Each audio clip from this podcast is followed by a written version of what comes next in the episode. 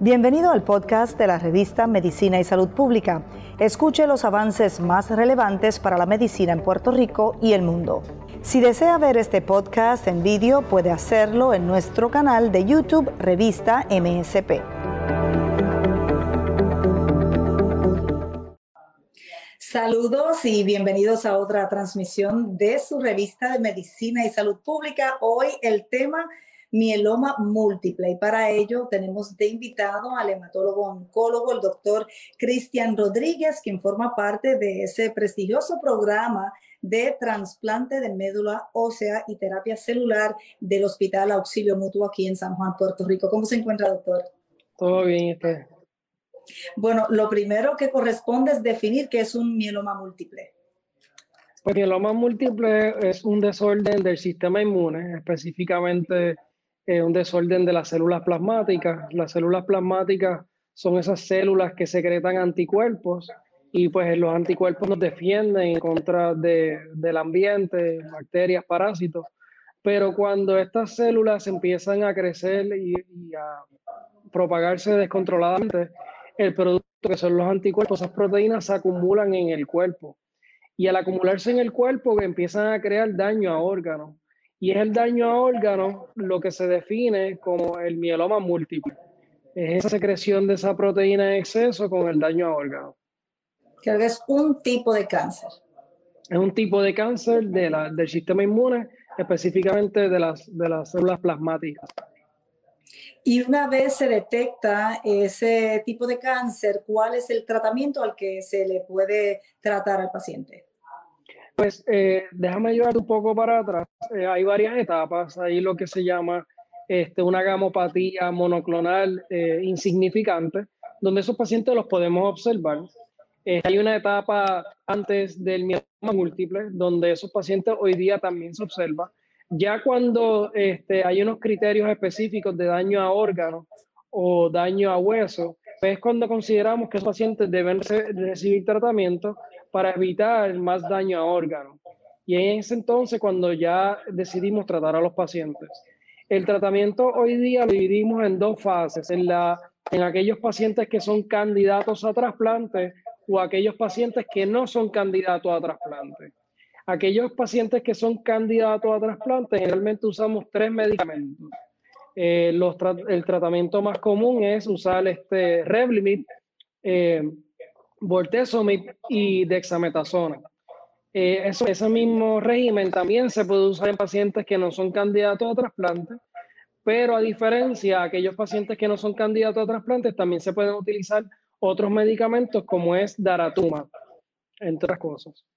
¿Y en qué orden, doctor, se administra y si eso va a depender de la etapa en que ya está el, el, el mieloma?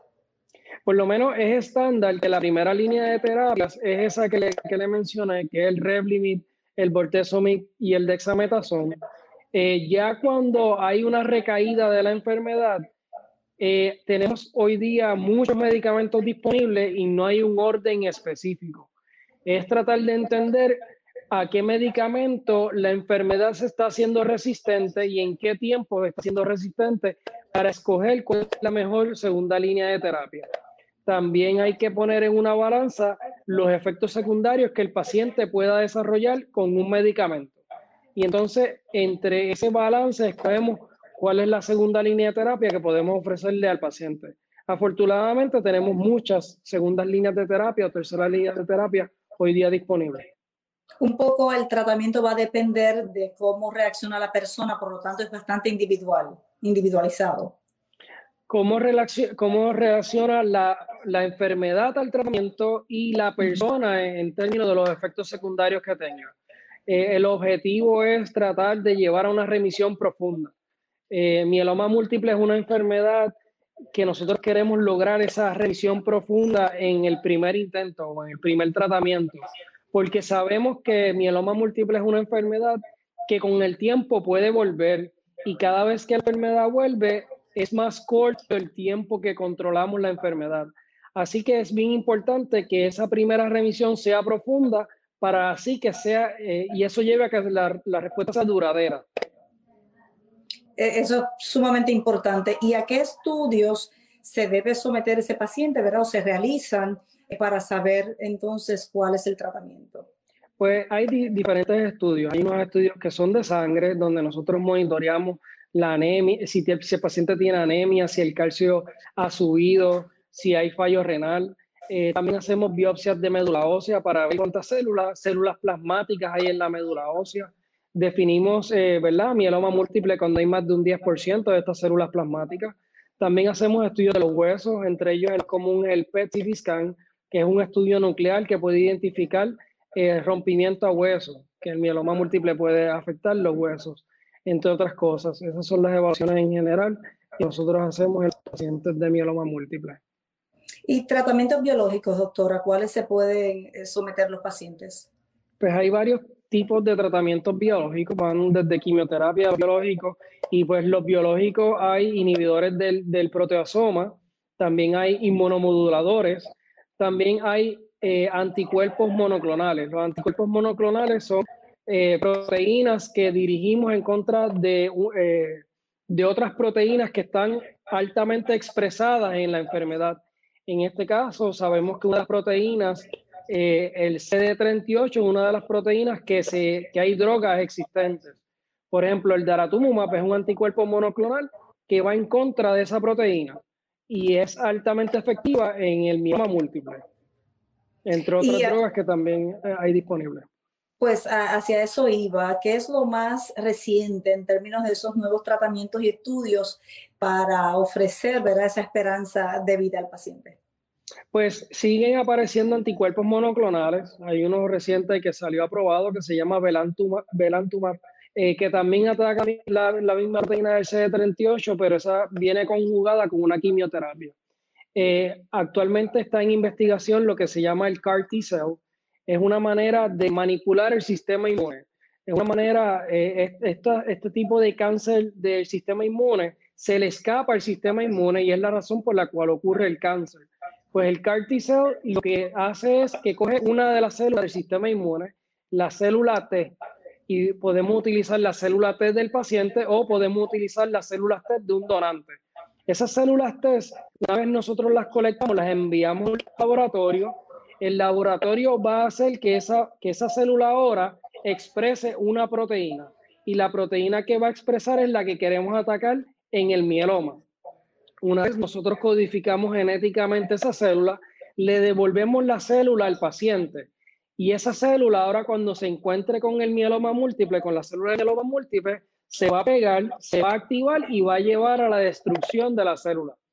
Eso es un tipo de terapia que ya está aprobada en otras enfermedades como linfoma, pero está siendo estudiada en mieloma múltiple, especialmente en pacientes que han recibido más de 7 o 8 líneas de terapia y las respuestas son prometedoras.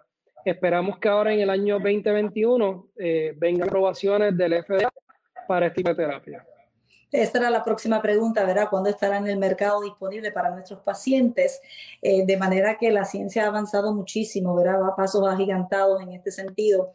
¿Hay estudios de otras áreas de interés en términos del cáncer y este mieloma?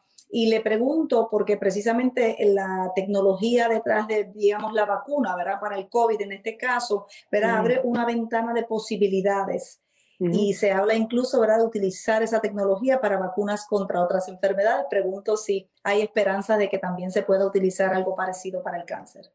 Pues mira, la terapia celular, este, eh, lo del CAR T-cell es la, la, ventana más grande en términos de lo que es la terapia celular.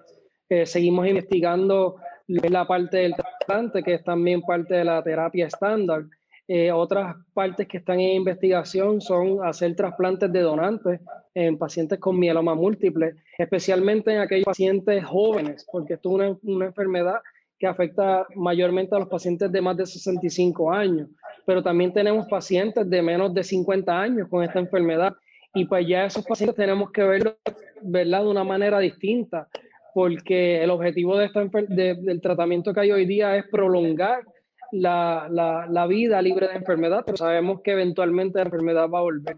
Eh, todas estas tecnologías de utilizar virus para, para, manipular el sistema inmune o poner este, ciertas proteínas en las células y hacerlas más activas en contra del mieloma están siendo estudiadas y han sido ya estudiadas en otras enfermedades y han sido muy prometedoras y hoy día tenemos drogas eh, ya aprobadas por el FDA para otras enfermedades.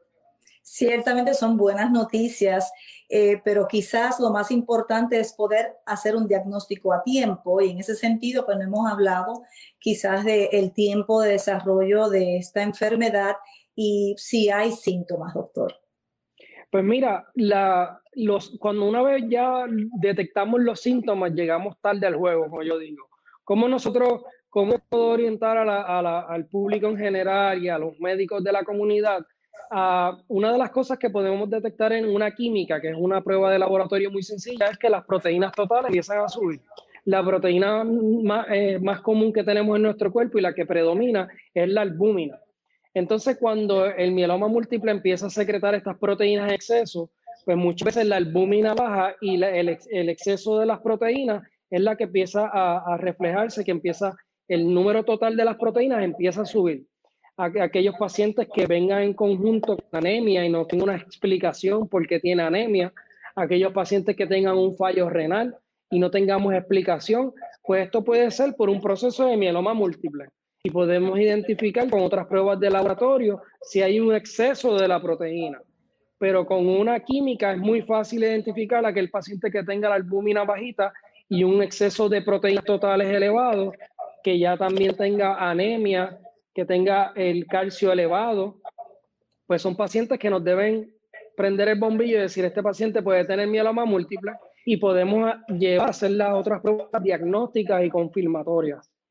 Claro, por eso es importante entonces es el médico primario, ¿verdad? El médico de cabecera y el, el chequeo rutinario de ese paciente. Sí, este, todo paciente, ¿verdad? Debe seguirse con su médico primario. No hay un cernimiento como hacer la colonoscopía para hacer cernimiento de cáncer de colon, lamentablemente en mieloma. Este, la incidencia, ¿verdad? Es más común en pacientes mayores pero eh, hay que tenerlo en mente eh, cuando identificamos estos problemas porque pueden ser síntomas tempranos o, alarmas tempranas en el diagnóstico de mieloma múltiple. Y las causas, doctor, usted ya ha hablado que se manifiesta tarde en la vida. Eh, ¿Hay alguna, digamos, algún factor genético? ¿Cuáles pueden ser algunas causas? Pues hoy día no tenemos algo como causa y efecto como es el cigarrillo y el cáncer de pulmón, Sabemos mayormente que es una enfermedad que afecta a los pacientes de más de 65 años. La explicación más sencilla es nuestro cuerpo está todo el tiempo bregando con mutaciones y con cambios genéticos y nuestro sistema inmune es el que tiene la capacidad silenciosamente sin que nos enteremos de arreglar esos problemas y evitar lo que se llama el cáncer. Pero una vez estos cambios genéticos ocurren y permiten que el, que el crecimiento ocurra descontroladamente y el sistema inmune no lo puede erradicar, es lo que lleva a la originación de ciertos cánceres y en este caso el mieloma múltiple. Eh, hoy día no puedo contestarte certeramente de que esto llevó al mieloma múltiple. Claro, más allá de, que es una enfermedad. Uno de los grandes enigmas del cáncer en general, ¿verdad? O de algunos tipos que pues, no se conoce bien la causa, por lo tanto la prevención pues, es un poco difícil. Pero usted habló hace un rato de cuando llegan a su consultorio o al tratamiento, al descubrimiento de ese mieloma, es porque ya es un poco tarde. En ese sentido, pues, habrá la posibilidad de que quizás los médicos eh, otros especialistas o los mismos médicos primarios quizás no tengan el conocimiento y no puedan identificar esa posibilidad. Eh, pues es una posibilidad porque muchas veces cuando, cuando estos pacientes debutan ya con un síntoma llegan bien enfermos.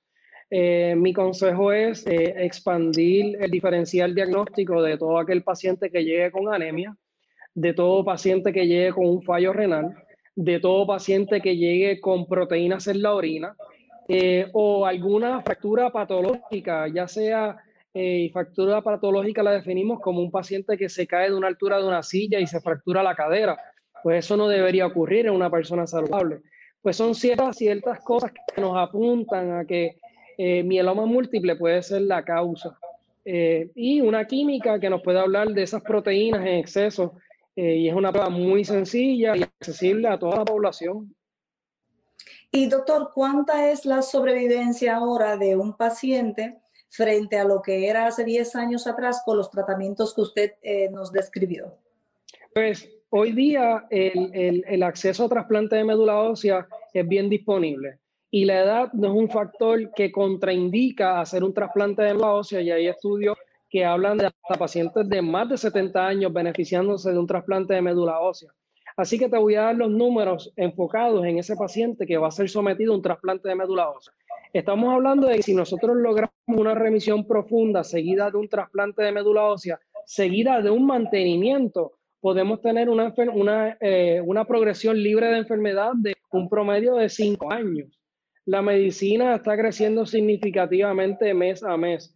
Ganar un promedio de cinco años en esta enfermedad en pacientes donde el promedio es 65 años de edad, estamos hablando de que puede tener un impacto grandísimo eh, en su salud y en su bienestar. E, eso es bien importante, ¿verdad? Y esa, eso está accesible a todo paciente, por lo menos aquí en Puerto Rico, porque está el centro de ustedes, el del auxilio mutuo, y además la cobertura de los planes de salud, pues también es, es muy efectiva. todos los planes.